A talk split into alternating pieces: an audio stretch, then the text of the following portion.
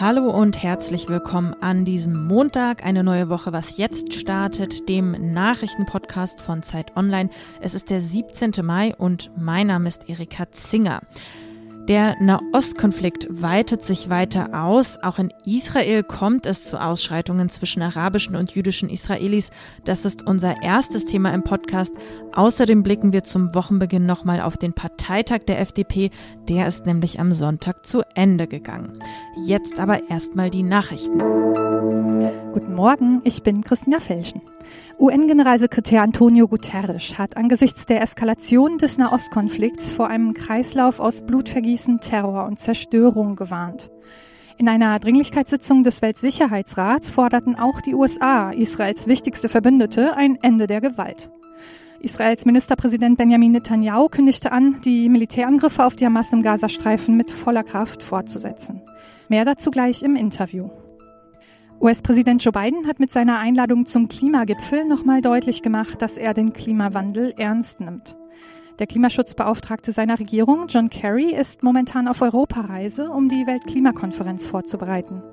Heute wird er in diesem Rahmen in Deutschland erwartet. Nachmittags trifft er Bundesumweltministerin Svenja Schulze. Redaktionsschluss für diesen Podcast ist 5 Uhr.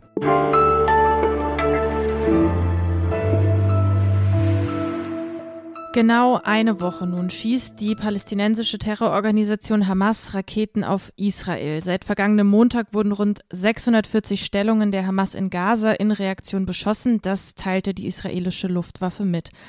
In Gaza und in Israel gab es Tote, viele, viele Menschen wurden verletzt.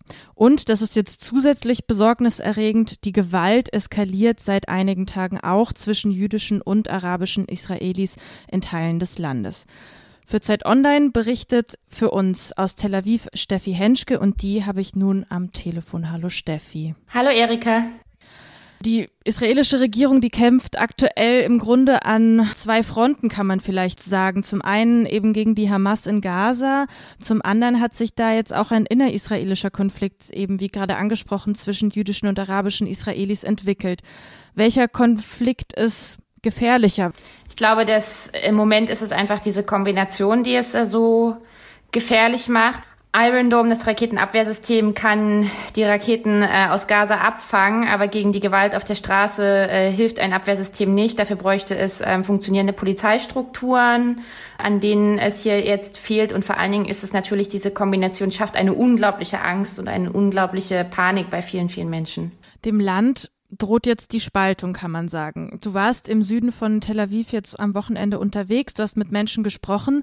Wie nehmen die das denn jetzt gerade wahr, was da auf der Straße passiert? Wie sieht es dort gerade aus?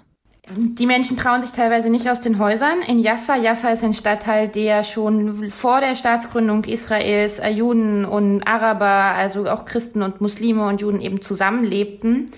Und jetzt herrscht dort ein großes Misstrauen. Man traut sich nicht über den Weg. Ja, die Leute bleiben zu Hause, die haben Angst, die fürchten sich und die fürchten sich vor allen Dingen um die Folgen dessen, was in den vergangenen Tagen passiert ist, den Folgen der ganzen Gewalt.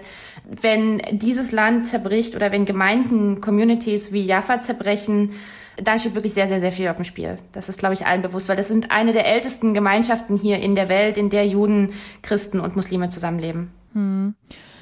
Ja, man kann jetzt vielleicht auch noch gar nicht so gut abschätzen, wie die Zeichen jetzt stehen. Also wird es jetzt irgendwie zu einem Krieg kommen? Gibt es Hoffnung? Aber wenn du jetzt doch mal versuchst, so ein bisschen in die Zukunft zu blicken, ist da jetzt einfach schon etwas kaputt gegangen, was nicht mehr wieder zu reparieren ist? Oder hat man da vielleicht doch noch ein wenig Hoffnung?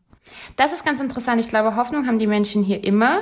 Ohne Hoffnung könnte man, glaube ich, diese Situation hier auch nicht durchstehen. Also man hört auch seit Tagen, ja, in zwei, drei Tagen, dann wird es durch sein. Alle rechnen jeden Tag damit, dass es vielleicht doch ein äh, Waffenstillstandsabkommen gibt, ähm, eine Waffenruhe gibt. Aber es ist auch klar, dass das, was in den vergangenen Tagen kaputt gegangen ist, das Vertrauen in das Miteinander, dieser Glaube daran, dass es Koexistenz an einem, an einem Punkt erreicht hatte, einen nie dagewesenen Punkt. Das ist weg. Und Banalitäten sind weg. Also als ich vor acht Jahren das erste Mal nach Tel Aviv kam, dann sagten Freunde zu mir, du brauchst keine Wohnung mit einem ähm, bombensicheren Raum, mit einem Shelter im, in der Wohnung. Und das ist eine Gewissheit, die ist vorbei. Danke dir, Steffi, für deine Einschätzungen. Sehr gerne.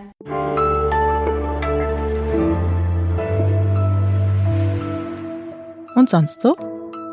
Der Aufstand im Warschauer Ghetto 1943, der ist den meisten von Ihnen wahrscheinlich ein Begriff. Weniger bekannt ist, dass es auch einen Aufstand im Konzentrationslager Auschwitz-Birkenau der Sinti und Roma gab.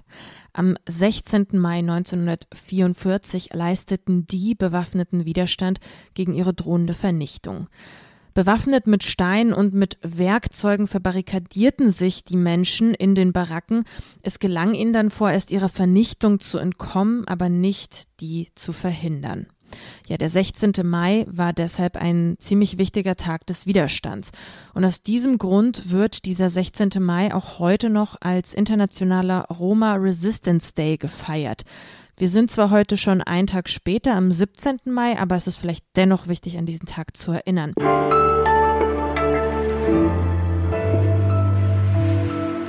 Zurück in die Regierung soll es gehen. Das hat Christian Lindner zum Auftakt des FDP-Parteitags am Wochenende klargemacht. Ja, und seine Partei, die rief Lindner zu einem engagierten Wahlkampf auf, damit nach der Bundestagswahl keine Regierungsbildung ohne die Liberalen möglich sei. Über eine Stunde, die hat Lindner zum Auftakt des Bundesparteitags gesprochen und kurz vorm Ende seiner Rede, da konnte er sich ein Lob nicht verkneifen als ich meine Kandidatur erklärt habe, da ist in der Frankfurter Allgemeinen Zeitung so ein kleines Profil aus der, auf der Rückseite erschienen. Und die Überschrift über dieser Kurzbiografie meiner Person war Sanierer.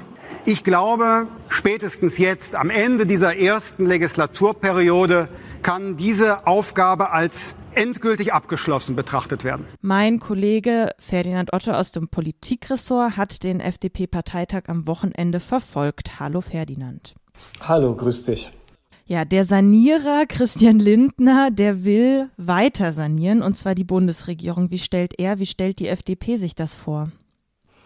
Also ein großer Aspekt auf diesem Parteitag war natürlich nach wie vor die Corona-Krise, wo sich ja die FDP doch auch als, als, liberale Bürgerrechtspartei profiliert hat gegen die Große Koalition, aber zum Beispiel auch gegen die Grünen.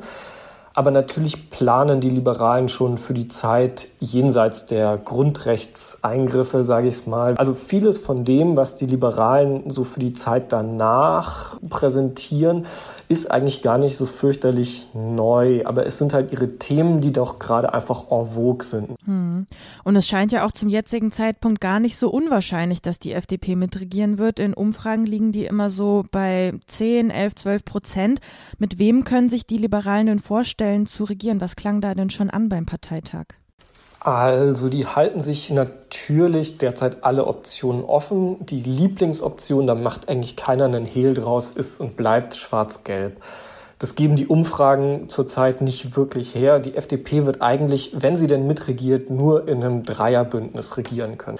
Und da ist die Präferenz doch ja, relativ unverhohlen zu einer Jamaika-Koalition mit der Union und den Grünen zweite Option, die sich die FDP immer noch so ein bisschen offen lässt, mit der sie immer wieder flirtet, aber doch deutlich zurückhaltender ist natürlich ein Ampelbündnis mit den Grünen und der SPD. Dass sie sich deshalb zurückhalten, hat eigentlich einen ganz einfachen Grund. Also Christian Lindner schont zwar deren Spitzenpersonal und das kann man ihm auch abnehmen. Er könnte wahrscheinlich mit Olaf Scholz und, und Annalena Baerbock ähm, schon eine Koalition eingehen aber inhaltlich geht da eben doch vieles nicht zusammen. Blicken wir noch mal kurz auf Christian Lindner zum Abschluss. Der wirkte ungewöhnlich ja sanft. Er sprach da in seiner übereinstündigen Rede von der liberalen Familie, hat sein Team vorgestellt, das mit ihm in die Wahl zieht. Das Team ist der Star, hieß es da noch. Was können wir denn da erwarten von diesem neuen, ganz demütigen Lindner? Ja, das war wirklich eine relativ ungewöhnliche Konstellation. Also Christian Lindner hat sich da hingestellt vor seinen Parteivorstand und wirklich alle durch die Bank weggelobt, sie einzeln hervorgehoben. Also ich glaube, äh, Christian Lindner hat ganz gut verstanden, dass dieser sehr stark ja auf ihn zugeschnittene 2017er Wahlkampf, ja, wir erinnern uns Christian Lindner im Unterhemd auf allen Wahlplakaten, dass das jetzt einfach nicht mehr ankommt. Also dass Christian Lindner muss nicht mehr derjenige sein, der in jedem Punkt die Attacke führt. Das sieht man zum Beispiel gerade jetzt in der Corona-Krise, wo die Arbeitsteilung doch funktioniert Wolfgang Kubicki ist da derjenige, der wirklich äh, sehr spitzzüngig die Regierung kritisiert, wohingegen Christian Lindner dann den sage ich mal, versöhnlicheren, konstruktiveren Part übernimmt. Und ich glaube, so wird die Arbeitsteilung auch im Wahlkampf funktionieren. Ferdinand, ich danke dir. Und damit sind wir am Ende von dieser Was jetzt Folge. Wenn Sie uns schreiben möchten, dann wie immer an wasjetzt@zeit.de. Die wichtigen Nachrichten des Tages hören Sie dann um 17 Uhr im Update. Mein Name ist Erika Zinger. Ich wünsche Ihnen einen guten Start in die Woche. Machen Sie es gut. Bis bald.